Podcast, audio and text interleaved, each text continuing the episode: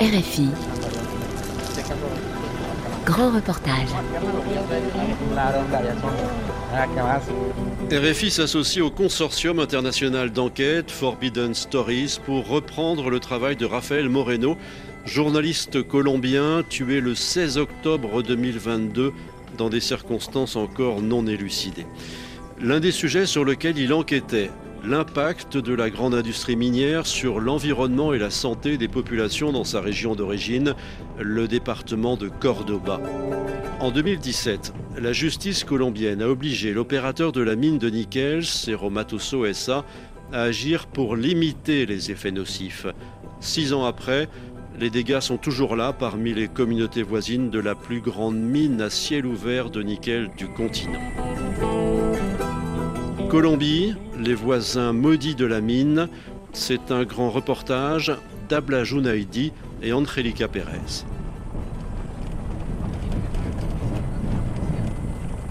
Sur la route de la mine, des paysages somptueux. Non loin de là, le parc naturel du Paramillo, une zone protégée. Mais ici, une odeur métallique nous saisit. Quand tout à coup apparaît le Cerro, la colline où depuis 40 ans, Cerro Matoso opère la plus grande mine de nickel d'Amérique.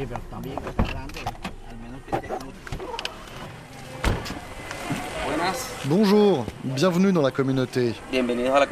Depuis le village de Pueblo Flecha, on voit s'accumuler les déchets de la mine, formant une montagne toxique.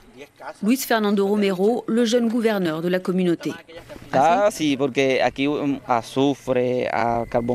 Ah oui, il y a le soufre, le charbon brûlé, surtout le matin. Le soir, il y a ce qui se dégage des déchets de la mine, la montagne des scories, comme on l'appelle. On dirait qu'il pleut, mais c'est la montagne qui relâche ces déchets. Avec plusieurs autres communautés, celle de Luis Fernando, des Indiens Sénou, ont lancé en 2013 un combat contre Cerro Matoso, accusé de détruire leur santé et l'environnement. En 2017, la Cour constitutionnelle de Colombie a reconnu que les droits fondamentaux des communautés indigènes avaient bien été violés par le groupe minier. Elle le condamne à consulter et veiller aux soins des populations alentours et à réparer les dégâts aussi. Le ruisseau Saino est devenu sec à force de voir son eau prélevée par Cerro Matoso, selon le chef indigène. Le bassin versant était profond de 5 à 6 mètres. Il se remplit pendant la saison des pluies, mais l'été il est sec. Ce n'était pas le cas avant les années 1990. Cerro Matoso a construit des canaux pour capter l'eau et l'utiliser pour la production de ferronickel. Au lieu de venir ici, l'eau est dirigée vers leur réservoir et elle sert à refroidir le minerai.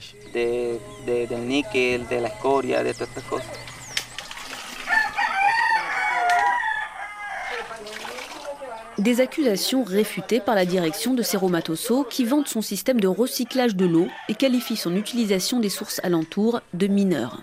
Dans le village, pas d'eau potable. Ici, on récupère l'eau de pluie. Évoquer le Caño Saino réveille de vieux souvenirs chez Don Pacheco, un habitant. C'était un ruisseau où on pêchait de tout. Quand j'étais petit, il y avait déjà la mine, il y avait beaucoup de sources de poissons, tout ça nous alimentait. Cerro Matoso a tout endommagé jusqu'au bassin versant. Les femmes, il avait le linge. Ce ruisseau, c'était une merveille.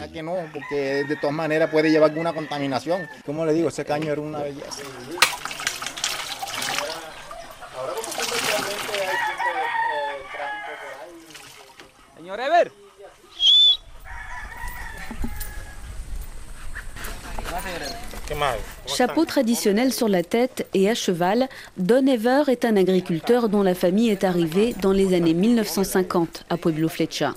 Il a vu la dégradation à l'œuvre depuis l'arrivée de la mine de Cerro Matoso. L'entreprise nous a causé des dégâts la terre, l'eau. Nous n'avons pas d'eau ici.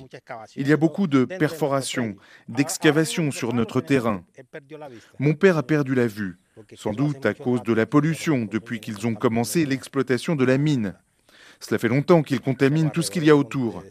Mais Cerro Matoso n'a jamais reconnu ça. Sur le porche de sa maison, Doris, une grand-mère, surveille sa petite fille. On vient de l'emmener à l'hôpital pour ses yeux. Un médecin de Monteria nous a dit Attention, elle risque de perdre la vue. Mais Dieu merci, non, car je l'emmène à l'église.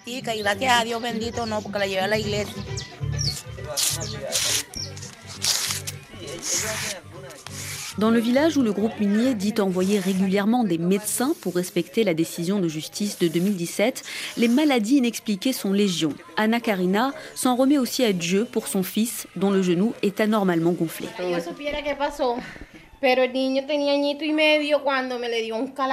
Si je savais ce qui s'est passé, il avait un an et demi quand il a eu des crampes dans la jambe et les bras. J'ai couru à la clinique où on m'a dit qu'il faisait de l'épilepsie. Ensuite, on m'a dit que c'était une thrombose. Puis, on lui a diagnostiqué, à tort, un parasite. Aujourd'hui, il a 9 ans et ils me disent qu'il va bien. J'aimerais qu'un médecin me dise ce qu'il a, mon enfant. Anna Karina, comme d'autres, avait reçu la visite des brigades de santé du groupe minier. 400 personnes ont été examinées d'après la direction du groupe, mais pour le jeune gouverneur de la communauté, ils ont failli à sauver sa mère, morte d'un cancer il y a quelques jours.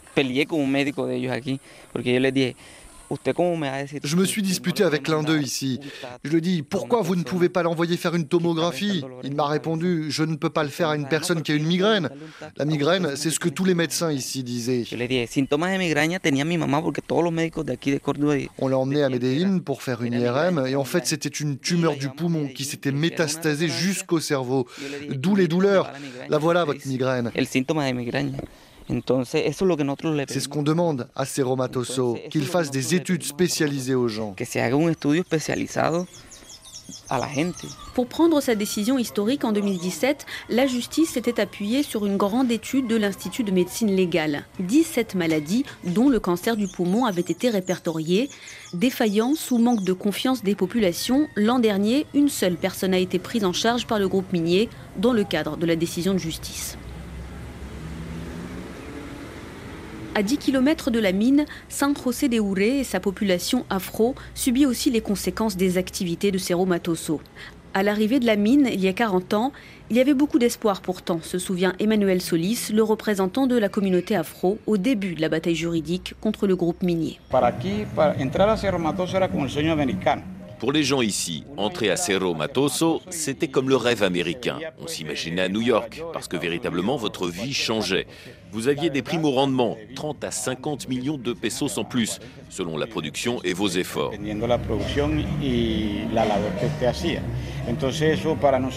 Pour beaucoup, pas seulement nous, les Uresanos, Cerro Matoso, c'est la possibilité de changer de vie, acheter une voiture ou une moto, rénover son logement. Tout le monde postulait, mais tout le monde n'entrait pas. Surtout pas nous, les habitants de San José. Je ne sais pas pourquoi. Il y avait de la discrimination.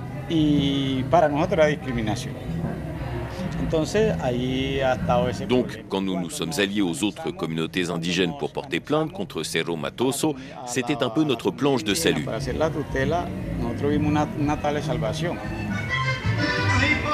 Mais en 2018, c'est la douche froide. La justice annule pour des raisons restées obscures une des ordonnances de 2017, celle qui prévoyait que Cerro Matoso verse des compensations financières aux populations affectées. Certains supposent qu'il y a eu corruption. La frustration est en tout cas immense, d'autant plus que ces communautés très pauvres et peu éduquées n'arrivent pas à affronter la mine sur le terrain des moyens financiers. C'est ce que nous raconte Yair Pérez du Conseil communautaire noir.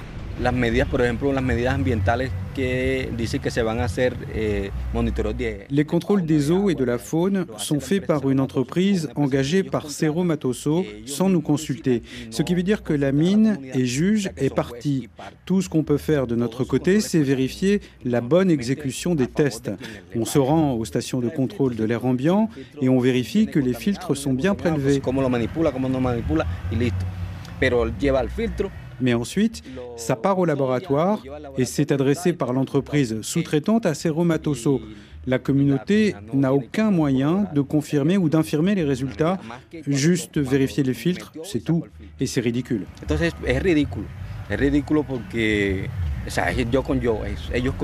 Interrogé par le consortium Forbidden Stories, l'entreprise affirme que le contrôle de l'environnement se fait avec les communautés.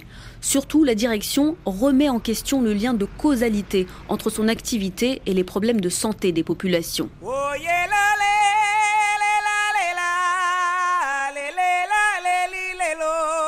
Au bord de la rivière Ouré, qui charrie tant de pollution, on ne voit plus la foule qui se pressait il y a quelques années pour profiter de la fraîcheur. Ce patrimoine national se meurt et la population se pose beaucoup de questions sur les mots qui la rongent.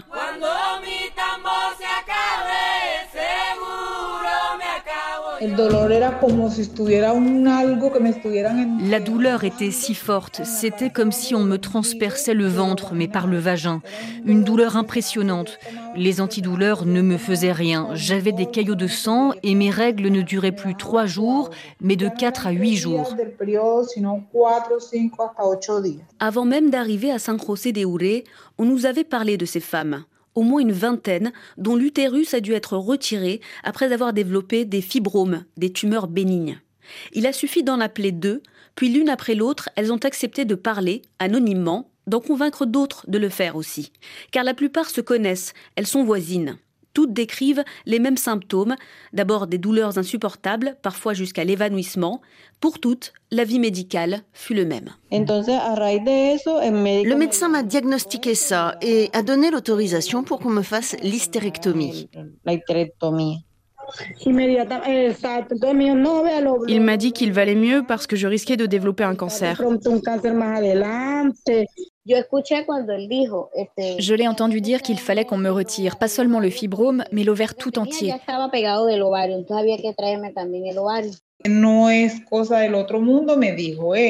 Le médecin m'a dit ce n'est pas la fin du monde, votre col de l'utérus a grossi, je vous conseille de le retirer. Alors euh, je l'ai fait en mars.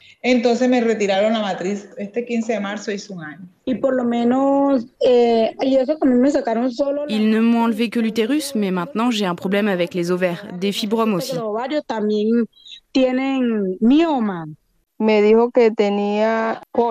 J'ai dit au médecin que je pensais qu'il y avait un traitement pour les fibromes. Il m'a répondu que j'en avais beaucoup trop. Je me suis fait opérer il y a 8 mois, à 33 ans. Après, j'ai eu un problème et je pense que c'est à cause de l'opération. Des sels et des gaz me sortent par le vagin.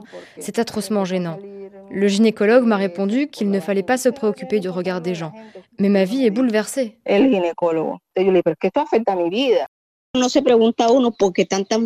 Personne ne se demande ce qui se passe, pourquoi il y a tant de femmes avec le même problème. Qu'est-ce qui se passe dans l'environnement ici à San José de Ure pour qu'on ait tout ça? Personne ne sait.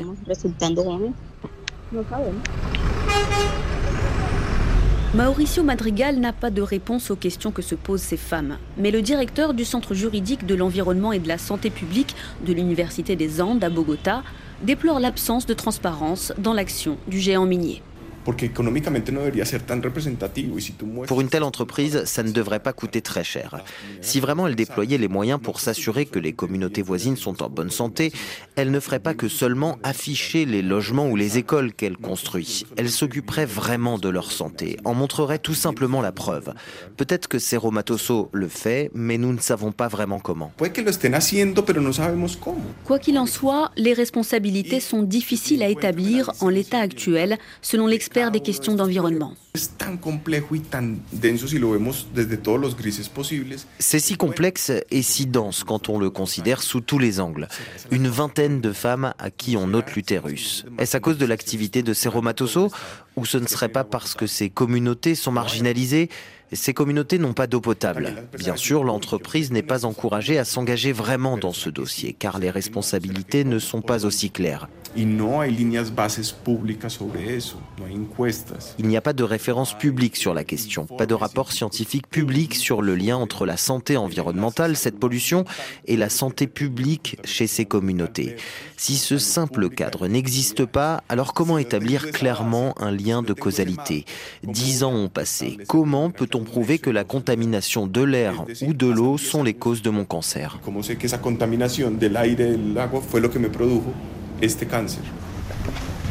En définitive, selon l'expert, une nouvelle étude pour déterminer les causes des maladies dont souffre la population doit être réalisée.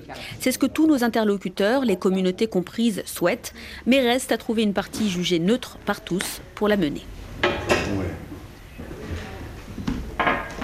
L'Agence nationale des mines, responsable d'octroyer les titres aux entreprises minières, a un nouveau patron depuis l'été dernier. Le président colombien Gustavo Petro, premier président de gauche de l'histoire du pays, a nommé à sa tête un ancien militant écologiste, une petite révolution. Au même moment, un avis du Conseil d'État se prononce pour un changement majeur en Colombie, Alvaro Pardo, président de l'agence. Je pense que ça, c'est révolutionnaire parce que ça veut dire que depuis l'an dernier et désormais plus jamais dans ce pays, on attribuera un titre minier là où il y a des restrictions environnementales. Plus de titres dans les paramos, ni dans les zones humides, ni dans les parcs naturels, et pas non plus dans les zones urbaines. Il faudra une certification environnementale avant toute demande. Il suffit que la certification environnementale signale que la zone qui intéresse un industriel est dans une zone réglementée et on ne perd plus de temps. Sa demande est tout simplement rejetée.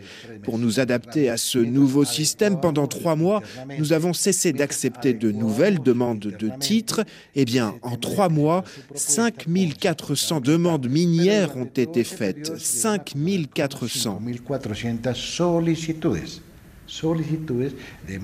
Le jeune gouvernement parviendra-t-il à faire baisser la fièvre minière, aussi vieille que la Colombie? Beaucoup l'espèrent dans la région de Cordoba, où la manne issue de l'activité minière irrigue indirectement l'économie locale et donc ses acteurs armés. C'est dans un hôtel de la région que nous retrouvons Leoigildo Bibanco. Pour des raisons de sécurité, le militant des droits des Afro-Colombiens ne peut pas nous voir dans sa commune. Les représentants communautaires comme lui sont régulièrement la cible de représailles de la part des groupes criminels. Pour ce militant historique, la réparation des communautés est une nécessité absolue. Il a à nouveau saisi la justice pour réclamer deux choses. D'abord, il faut réexaminer le thème de la santé des communautés, qu'ils aient accès à leur dossier médical de 2017 pour savoir quelles maladies ils avaient alors. Ensuite, refaire une étude afin de faire le suivi et comparer avec leur état actuel. On essaie de récupérer un maximum de dossiers auprès de l'Institut de médecine légale qui avait réalisé l'étude à l'époque et on a saisi il y a deux ans le tribunal de Cundinamarca mais jusqu'ici, nous n'avons pas reçu de nouvelles. Objectif, tenter de prouver à nouveau qu'il y a un lien entre l'activité minière de Cerro Matoso et les maladies des populations voisines. Mais l'intransigeance de Léo Bichildo et sa communauté se heurte à un obstacle de poids, l'argent. Les procédures, les analyses médicales coûtent cher. De son côté, le groupe minier, qui n'a pas davantage accès à ces dossiers médicaux vieux de presque 8 ans, assure qu'il aimerait pouvoir collecter ces données sur les patients de la communauté. Mais la méfiance est toujours là et la rage de se défendre aussi, en particulier chez les jeunes de la communauté Zenou de Pueblo Flecha. Luis Fernando, le gouverneur, a repris le flambeau de son père l'an dernier. Cuando ya retomamos nosotros, ahora en el 2022, fue que nosotros hicimos, volvimos otra vez a hacer las presiones. Après 2018, quand la justice a décidé que Cerro Matoso ne devait pas nous indemniser, il y a eu un abattement parmi nous. Mais l'an dernier, on a repris la lutte. On a fait savoir que c'était du mépris, que le groupe ne respectait pas les mesures décidées en termes de consultation préalable de la communauté. La justice est claire, ce n'est plus seulement le gouvernement et Cerro Matoso. Ya son tres entes nous sommes trois entités légales. Nous, les communautés, sommes reconnus par les autorités, mais Cerro Matoso continue de nous qualifier de partenaires stratégiques de la mine vu notre proximité. Ils disent que nous sommes dans leur jardin. C'est faux, c'est eux qui sont dans notre jardin. Cette colline, elle est à nous depuis longtemps.